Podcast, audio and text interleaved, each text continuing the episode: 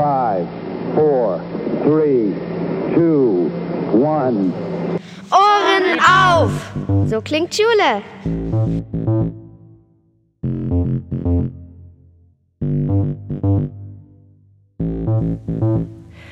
Herzlich willkommen zu einer Spezialfolge von Ohren auf. Diesmal sitzt hier bei mir mein Kollege Lukas Gruber und er hat sich etwas Besonderes ausgedacht. Was ist denn dein Plan für heute, Lukas? Ja, erstmal danke, dass ich mich an deinem Projekt beteiligen kann oder darf. Und äh, kurz vor Weihnachten, passend zur allgemeinen Weihnachtsstimmung, möchte ich euch heute das erste Kapitel aus einem besonderen Buch vorlesen. Und welches Buch hast du dir dabei ausgesucht? Der Titel lautet Rico Oscar und das vom Himmel hoch. Ist das nicht aus einer bestimmten Reihe? Genau, das ist aus der Reihe, die viele von euch kennen und auch gerne lesen, von Andreas Steinhöfel. Und es geht um die Abenteuer von Rico und Oscar in Berlin. Ähm, der erste Band von dieser Reihe lautet wie? Rico, Oscar und die Tieferschatten. Sehr gut. Dieses Buch haben wir auch in Klassenstärke hier aufliegen. Falls ihr es noch nicht kennt, wird es euch höchstwahrscheinlich im Deutschunterricht begegnen. Meistens wird es in der ersten oder in der zweiten Klasse gelesen und näher bearbeitet. Okay, bevor wir mit der Lektüre beginnen, gibt es noch ein paar wichtige Infos, die wir kennen sollten. Genau, also es ist wichtig zu wissen, dass die Handlung sich in Berlin abspielt. Immer wieder wird der Begriff Tiefe vorkommen. Das ist die Bezeichnung der Straße, der Tiefenbachstraße, in der Rico wohnt. Perfekt, danke dir. Dann starten wir mal in die Buchlektüre. Als kleiner Vorgeschmack vor dem ersten Kapitel lese ich euch noch kurz den Klappentext vor. Weihnachten in der Tiefe. Volles Programm und nichts läuft nach Plan. Die Bäume sind zwar geschmückt, aber wer mit wem feiert, wird noch einmal kräftig durcheinander gemischt. Und warum verschwindet ständig so viel Essen? Füttert Oskar da etwa noch jemanden mit durch? Als nun auch noch ein Schneesturm über Berlin hereinbricht und niemand mehr raus kann, ist das Chaos perfekt. Und keiner ahnt, dass auf Rico und Oskar nicht nur eine, sondern gleich zwei große Überraschungen warten. Okay, dann starten wir jetzt ins erste Kapitel. Normalerweise kann man vom großen Fenster unserer Dachwohnung aus oben im fünften prima über Kreuzberg gucken. Wie nichts zu sehen. Es war bereits nach 10 Uhr, da sollte es draußen längst richtig hell sein, aber es fiel nur Winterdämmerlicht ins kuschelig warme Wohnzimmer. Das lag am Schnee. Es schneite pausenlos seit fast einer Woche, Tag und Nacht. In den Straßen türmte sich der Schnee und die Luft über Berlin war so weiß, als würden tausend Engel Milch über der Welt ausschütten. Oder als wäre der ganze Himmel eine einzige riesige Bingo-Trommel mit Milliarden weißen Kugeln drin. Oder als wäre das Bettenlager von Frau Holle im Märchenland explodiert. Oder als wäre. Jedenfalls konnte ich kaum den Blick abwenden. Das weiße Wirbeln hinter dem Glas war wie eine mächtige Hypnose. Dass ich wieder zu mir kam, lag bestimmt am Hunger. Zwischen dem Frühstück und dem Mittagessen rückt Mama höchstens ein Joghurt mit Natur drin für mich raus. Oder irgendein Müsli, in dem sogar für das reingeschnippelte Obst nochmal extra Gemüse drin ist, damit das auch was Gesundes kriegt. Ich muss leider sagen, dass die Ernährungssituation zu Hause besser war, als Mama noch im Nachtclub gearbeitet hat. Plus, als sie noch nicht schwanger war. Neulich, als ich um ein winziges Stückchen Schokolade betteln musste, sagte sie, es würden sowieso schon viel zu viele dicke Kinder durch die Gegend rennen oder rollen da müsste man ja nicht, da müsste ja nicht ihr einziger Sohn dazugehören, der dann wegen seiner Tiefbegabung vom Gehsteig runter direkt von einer Lieferwagen, vor einen Lieferwagen kullern könnte. Mit überhöhter Verkehrsgeschwindigkeit von entweder dem Laster oder dem Sohn und dann Tschüssikowski. Ich warf mich vor ihr auf den Boden und tat so, als hätte ich einen Zuckermangelschock. Sowas gibt es. Man kann, dann, man kann, sich dann nicht mehr bewegen, weil der Körper ganz plötzlich keine e-, Energie mehr hat. Und denken kann man auch kaum noch außer an Schokolade und andere Sachen mit Zucker drin. Mama ließ mich eine Viertelstunde lang im Weg rumliegen. Dann wurde sie doch noch erbärmlich und peppelte mich wieder auf, bevor auch noch meine Atmung versagen konnte. Das alles für ein Stückchen Schokolade. Ich guckte auf die Uhr. Für halb elf waren Oskar und ich zum Einkaufen verabredet. Da war nicht mehr viel Zeit. Wir wollten zum, Ka zum Karstadt am Hermannplatz laufen und bei der Gelegenheit auch gleich Frau Darling an der Wursttheke besuchen. Das mit dem Essen, überlegte ich, konnte ich bis dahin verschieben. Frau Darling rückt immer eine kleine Wurstigkeit für einen raus, wenn man sie besucht. Plus, in unserem Kühlschrank herrscht in letzter Zeit eh ständig Ebbe. Schwangere essen ja gern mal was zwischendurch, auch wenn Mama behauptet, ich würde viel mehr verspachteln als sie und das Baby zusammen. Zum Beispiel vorgestern erst ihre Silberzwiebelchen. Dabei hatte ich die Silberzwiebelchen nie angerührt. Und überhaupt fragt man sich, was soll das mit diesen Silberzwiebelchen? Andere schwangere Frauen essen Gewürzgurken. Wichtiger war, dass ich im Karstadt was für mein Geschwisterbaby besorgen wollte.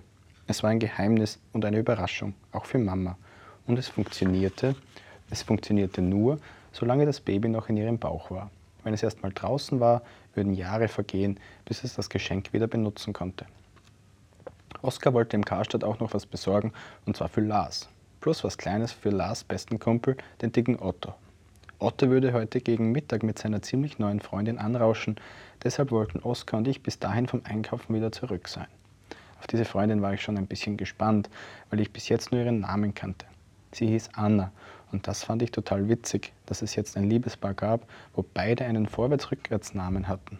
Außerdem stellte ich mir vor, dass diese Anna genauso dick war wie Otto, das war echt sehr, was echt sehr dick bedeuten würde. Es war ein Wunder, dass er als Kind nicht ständig von Lieferwagen gekullert und überfahren worden war. Hinter mir pennte Porsche zusammengekringelt auf dem Nachdenksessel. Aber kaum bekam er mit, wie ich, mich, wie ich mich an ihm vorbeischleichen wollte, klappte er die Augen auf, sprang vom Sessel und kam begeistert auf mich zugewedelt. Gassi ist später, sagte ich. Ich muss erst mit Oskar zu Karstadt und da darfst du nicht rein, weißt du doch. Porsche legte die Öhrchen an und begann kläglich zu fiepen. Er wäre sowieso am liebsten den ganzen Tag draußen, aber zusätzlich liebte er noch den Schnee und, wann, und zwar möglichst hohen. Da wühlte er sich drunter, durch wie ein Maulwurf. Ich kraulte ihn hinter einem Ohr. Wirklich Mitleid hatte ich keins.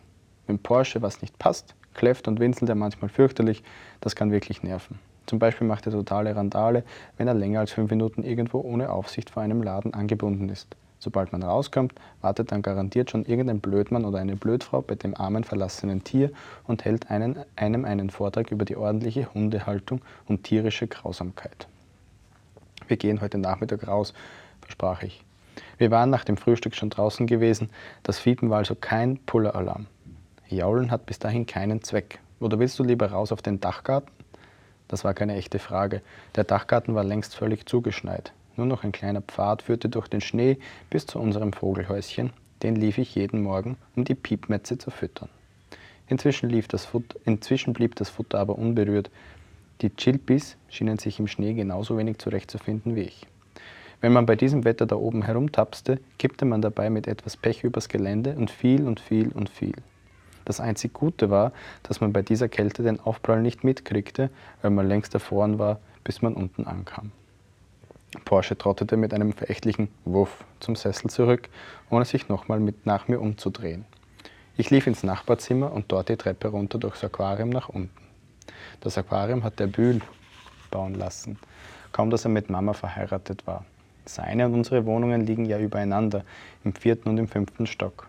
Aus der Zimmerdecke vom Bühl, die gleichzeitig der Fußboden von Mama und mir war, wurde ordentlich was rausgeschlagen. Und zack, fertig war der Durchbruch. In den hinein wurde dann eine schicke Treppe aus dunkelbraunem Holz gebaut und jetzt können wir beide Wohnungen benutzen, ohne dafür jedes Mal den Umweg durch den Hausflur nehmen zu müssen. Weil die Zimmerdecke vom Bühl mit Wasser und Fischen und Seetang hübsch vollgemalt ist, nenne ich den Treppendurchgang das Aquarium. Ein bisschen nenne ich ihn auch so, damit es nach was Besonderem klingt. Die Kesslers haben so einen Durchbruch nämlich schon viel länger zwischen ihren Wohnungen im ersten und zweiten. Bei ihnen ist es aber nur ein stinklangweiliger Durchgang, ohne Wasser und Meeresfrüchte und Grünzeug. Mama saß am Wohnzimmertisch vom Bühl und verpackte ein Geschenk. Sie trug eine weite Blümchenbluse, die man im Frühjahr bestimmt toll als Tarnsend benutzen konnte. Die Bluse hatte Irina ihr geschneidert und noch eine Menge andere hübsche, sehr weite Klamotten wegen der Umstände. Überall im Raum brannten Kerzen und kleine Lichter, das war sehr gemütlich. Ein Teller voller Obstschnitze und ein Schälchen mit Nüssen standen von Mama auf dem Tisch. Den hatte sie ein Stück vom Sofa weggeschoben, damit sie besser dran passte. Das Baby war für Anfang Januar angekündigt und es wurde auch wirklich langsam Zeit. Mama sah so aus, als hätte sie einen Wasserball runtergeschluckt. Das hatte allerdings auch sein Gutes. Mama kam nämlich schon seit Wochen kaum noch rauf in den fünften, auch nicht zum Schlafen, sondern blieb lieber gleich beim Bühl. So ersparte sie sich anstrengende, das anstrengende Treppenlaufen. mit ihrem dicken Bauch. Bis sie den Wasserball auf die Welt brachte, hatte ich deshalb unsere Dachwohnung so gut für mich wie für mich alleine. Plus unseren Fernseher, plus den Kühlschrank, den Mama von Bühl oder von mir immer mal wieder auffüllen ließ, um sich irgendwann nachts heimlich nach oben zu schleppen und über wehrlose Silberzwiebelchen herzufallen. Guck mal, wie findest du die? Was ist das? Hosenträger. Sind die für den Mommsen? Der Mommsen trug manchmal Hosenträger. Wenn er sie vergaß, konnte man, wenn er sich im Hinterhof nach Müll bückte, seine Nackt sehen. Das war kein schöner Anblick. Frau Darling hatte ihn schon mal gesagt, wenn sie ihn nochmal so erwischte, dann würde sie ihm mit einen Euro reinstecken. Mama schüttelte den Kopf. Für Simon. Der Bühl braucht Hosenträger. Seit, was, seit wann das denn? Der Bühl ist zwar jetzt mein Vater, aber ich nenne ihn immer noch den Bühl. Außer wenn ich ihn direkt selber anrede, dann sage ich Simon, genau wie Mama. Und außer wenn ich sauer auf ihn bin, dann ist es nur dieser Typ, den meine Mutter geheiratet hat. Natürlich braucht er keine, sagte Mama. Ich fand, sie sehen einfach witzig aus. Guck doch mal. Ich schaute genauer hin und plötzlich ging es in meinem Bauch ziemlich tief abwärts. Auf den vorderen und hinteren Gummizug Dehnbarkeitstragedingern waren Bildchen drauf. Immer abwechselnd Handschellen und kleine Pistolen. Ich wünschte mir zu Weihnachten etwas ähnliches. Auf meiner Wunschliste stand ganz oben stand ein Koffer mit Polizeiausrüstung. Da waren Handschellen drin, eine Wumme, eine Taschenlampe und dergleichen. Leider gab es die Sachen nur aus Plastik. Der Bühl hatte, hätte mir das natürlich alles in echt von der Arbeit mitbringen können, aber er weigerte sich. Ich will ja nicht undankbar sein, aber sowas regt mich dann doch ein bisschen auf. Da hat man endlich einen Vater, noch dazu einen Polizisten und plötzlich ist er so kniepig. Und genau das war der Hauptgrund dafür, dass ich ihn weiter beim Nachnamen nannte und nicht Papa zu ihm sagte. Außerdem würde mir so der Abschied etwas leichter fallen, falls ich Mama irgendwann überreden musste, den Bühl womöglich abzuschaffen. Den Kriminalkoffer und dazu noch eine kleinere Detektivausstattung wünschte ich mir, um Fingerabdrücke sichtbar zu machen, um Blutproben vom Boden abkratzen zu können, wenn einer abgekratzt war. Aber wenn Mama dem Bühl jetzt schon die Hälfte seiner Wünsche als Hosenträger schenkte, gab es bestimmt nicht nochmal fast dasselbe für mich im Köfferchen. Mann, Mann, Mann. Am liebsten hätte ich losgeheult, aber das war seit der Schwangerschaft nicht mehr so einfach. Mama heulte nämlich seit ein paar Monaten bei allem mit. Man konnte nicht mal eine Packung Milch aufmachen, ohne dass sie Mitleid mit irgendeinem Kälchen kriegte, dem wir jetzt die Milch wegtrinken würden. Und dann legte sie los. Aber wie? Die Niagara-Fälle waren nichts dagegen. Für das Baby konnte das nicht gut sein, weil in Tränen Salz ist und das wird beim Heulen aus dem Körper gespült. Wenn Mama heulte, hatte das Baby also sofort Salzmangel, was schlecht war, weil ohne Salz sein Körper nicht richtig funktioniert. Das Baby könnte also womöglich mit einem Körperteil zu wenig auf die Welt kommen, einem Finger oder einem Ohr, einer Zehe oder gleich dem ganzen Fuß. Und ich wäre schuld, nur weil ich mich wegen ein paar Weihnachtsgeschenken nicht zusammengerissen hatte, obwohl ich ein Kind mit einem Ohr zu wenig natürlich genauso lieb haben würde wie ein Kind mit einem Ohr zu viel. Also kein Heulen, besser abhauen und sich abregen. Ich gehe jetzt mit Oskar, zum Karstadt, sagte ich. Brauchst du noch was? Nein, danke Simon bringt alles mit. Baum inklusive. Er hat eben angerufen, um. Ich hätte mich gern gebremst, aber nun wurde es mir doch zu viel. Erst die Enttäuschung mit den Hosenträger und nun noch das obendrauf. Den Baum wollten wir doch zusammen kaufen. Ja, aber Simon hat irgendein Sonderangebot im Baumarkt erwischt. Ihr hättet sonst extra nochmal losgemusst und für heute Nachmittag ist doch dieser heftige Sturm angesagt. Womöglich wärt ihr dann gar nicht mehr fündig geworden, weil alle Märkte und Geschäfte noch früher dicht machen als ohnehin schon. Mama guckte mich mit diesem Mutterblick an, der zur einen Hälfte aussah, als würde sie gleich in Mitleid ausbrechen, nicht für mich, sondern für das Weihnachtsbäumchen, das extra wegen uns gefällt worden war, und zur anderen Hälfte, als wollte sie sofort aufspringen und mir etwas zu essen kochen oder sonst was Mütterliches mit mir veranstalten. Sei nicht sauer, Schatz, sagte sie. Okay, ich nickte und zwang mich zu einem Lächeln, drehte mich um und schlappte in die Richtung der Tür. Es war gar nicht okay. Jeden Tag hauen Kinder von zu Hause ab oder wandern aus, weil Erwachsene ihnen Dinge versprochen haben, ohne sie zu halten. Ich beschwerte mich bloß deshalb nicht, damit Mama sich nicht aufregte. Aufregung ist für ein Baby im Bauch genauso schlecht wie Salzmangel und mein erster Bruder oder meine erste Schwester sollte mit einem guten Eindruck von mir auf die Welt kommen. Wenn er oder sie dann schrie, lag es jedenfalls nicht an mir, sondern an diesem Typ, meine, den meine Mutter geheiratet hatte und der sich nicht an Absprachen hielt und einen für Neugeborene völlig unpassenden Baum anschleppte. Ich war schon fast zur Wohnzimmertür raus, als Mama hinter mir herfragte. Wann hast du eigentlich die Schränke durchsucht? Ihre Stimme war freundlich, Aber irgendwie schaffte Mama es, dass sie sich dabei auch scharf anhörte und das Fragezeichen am Schluss war wie ein ganzer neuer Satz. Jeder Widerstand ist zwecklos. Vor ein paar Tagen gab ich zu, aber nur einmal. Mist, verdammter. Dabei war es nicht mal Absicht gewesen. Ich hatte ein T-Shirt gesucht und es nicht gefunden. Und da hatte ich gedacht, es wäre vielleicht in Mamas Schrank gelandet oder bei der Wäsche vom Bühl. Und weil es mein kleinstes T-Shirt war, winzig, wirklich, hatte ich mich ein bisschen durch alle Sachen gewühlt. Schließlich können winzige Sachen ja auch mal in eine Ritze fallen. Zufällig fand ich bei der Suche keine Geschenke. Also hatte ich überlegt, dass das T-Shirt vielleicht im Keller gelandet war. Da stand nämlich in unserem Verschlag ein alter Schrank. Allein traute ich mich aber da unten nicht hin. Deshalb fragte ich Oskar, ob er mitkommen würde. Oskar sagte, er könne erst am nächsten Tag und dabei wirkte er fast ein bisschen panisch. Wahrscheinlich brauchte er an diesem Tag, um Tiefluft zu holen und Mut zu schöpfen, denn das war mal klar, dass er genauso viel Schiss vor diesem nur funzelbelichteten Keller hatte wie ich. Immerhin, tags darauf hielt er sein Wort und wir durchsuchten die Kellerräume von Toretti bis Bühl und leider Fehlanzeige.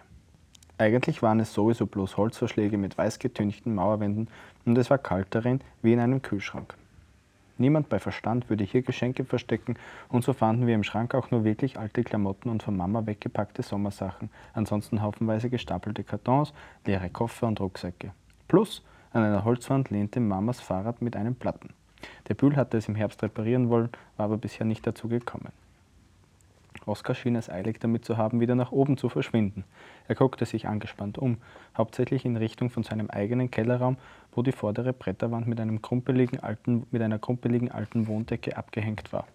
Die war rostrot oder blutrot, je nach Beleuchtung. Oskar starrte angstvoll auf die Farbe, als erwartete er, dass irgendwas hinter der Decke hervorkommen würde, und plötzlich kriegte ich auch totalen Schiss. Und zack, saßen wir eine Minute später auch schon wieder in seiner Küche und tranken heißen Kakao. Komm mal her und hol dir den Knutscher zur Strafe, sagte Mama in meine Erinnerung hinein. Ich ging zu ihr und ließ mir einen Kuss auf die Backe drücken und mir durch die Haare wuscheln. Wir kriegen was Kleines, sagte sie. Also solltest du dir keine Hoffnungen auf was Großes machen. Sparen ist angesagt. Schon wieder kullerte mir irgendwas durch den Bauch, bestimmt so eine Art Weihnachtspanik. Ich dachte, die Boutique läuft gut, sagte ich und drückte mich dabei vor ihr weg. Hast du doch gesagt, oder? Das Weihnachtsgeschäft. Es läuft ja auch alles gut. Wir überlegen sogar, eine Aushilfe dazuzunehmen, eine Halbtagsangestellte. Aber das macht Irina und mich noch lange nicht zu Millionären. Wir müssen investieren, wir müssen Steuern zahlen, Versicherungen und Miete. Ich befürchte, es dauert noch eine ganze Weile, bis bei uns der Wohlstand ausbricht. Und dazwischenkommen darf dabei auch nichts. Na, schöne Aussichten. Ich schnappte mir ein paar Nüsschen, dann noch ein paar Nüsschen und noch eine Handvoll Nüsschen, bevor ich ging. Falls wir verarmten, wollte ich vorher wenigstens noch ausreichend gegessen haben. Im zweiten stand Oskar an seinem Fenster, die Handflächen und die Nase gegen die Scheibe gepresst, fast genau so, wie ich vorhin oben im fünften am Fenster gestanden hatte. Wo er gegen das Glas atmete, war es beschlagen.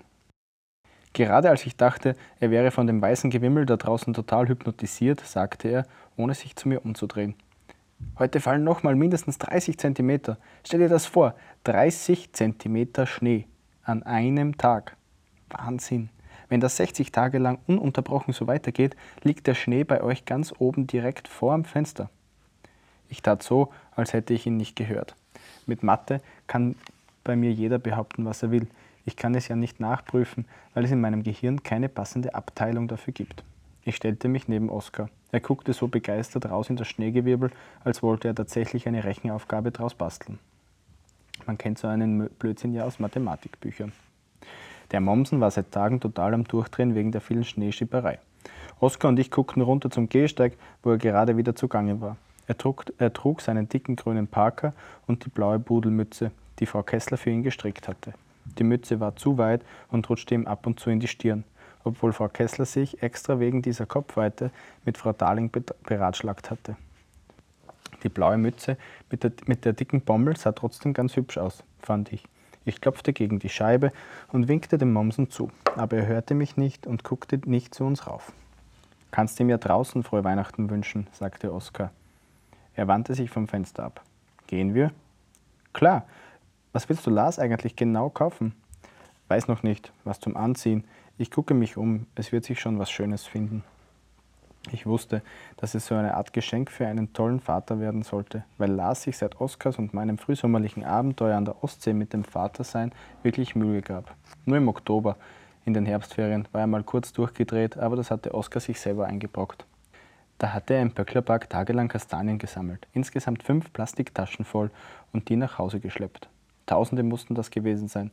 Er bunkerte sie in einem Zimmer, aber irgendwann, als Lars auf Arbeit war, begann er die Kastanien in der Küche zu wiegen auf einer kleinen Briefwaage, jede einzelne.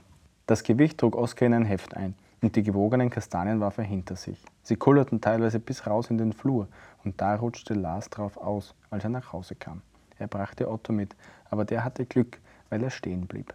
Lars brüllte, was der Blödsinn soll, und Oskar erklärte ihm ganz ruhig, dass er das Durchschnittsgewicht von Rosskastanien bestimmte, weil das weltweit noch niemand getan hatte, so grundsatzmäßig, und deshalb wollte er das tun. Lars brüllte ihn an. Man darf nicht vergessen, da lag er immer noch auf dem Fußboden und hatte Angst, sein Hintern wäre womöglich gebrochen oder für immer gelähmt und so weiter.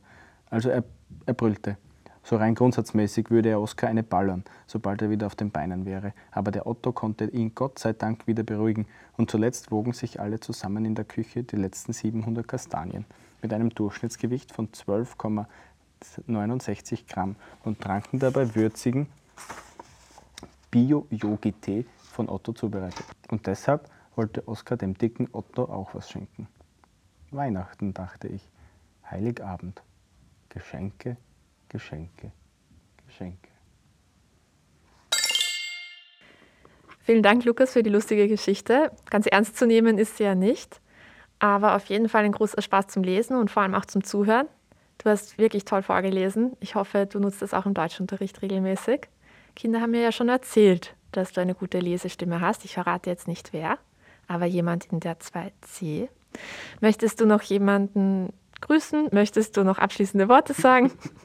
Ja, äh, es hat mir großen Spaß bereitet, äh, diese nicht so ganz ernstzunehmende Weihnachtsgeschichte vorzulesen. Ich hoffe, ich habe den einen oder die eine von euch inspiriert oder dazu ermuntert, äh, sich das Buch auszuborgen. Vor den Weihnachtsferien sollte man auf alle Fälle schnell sein, bevor das Buch noch vergriffen ist in der Bibliothek. Ich ähm, möchte niemanden besonders grüßen, sondern nutze die Chance, um allen Zuhörerinnen und Zuhörern ein schönes Weihnachtsfest zu wünschen und äh, noch die besten Glückwünsche äh, für ein besseres 2021 mitzugeben. Ein einfacheres auf jeden Fall, hoffentlich. Genau. Super. Dann danke dir und bis bald. Bis bald. Stopp.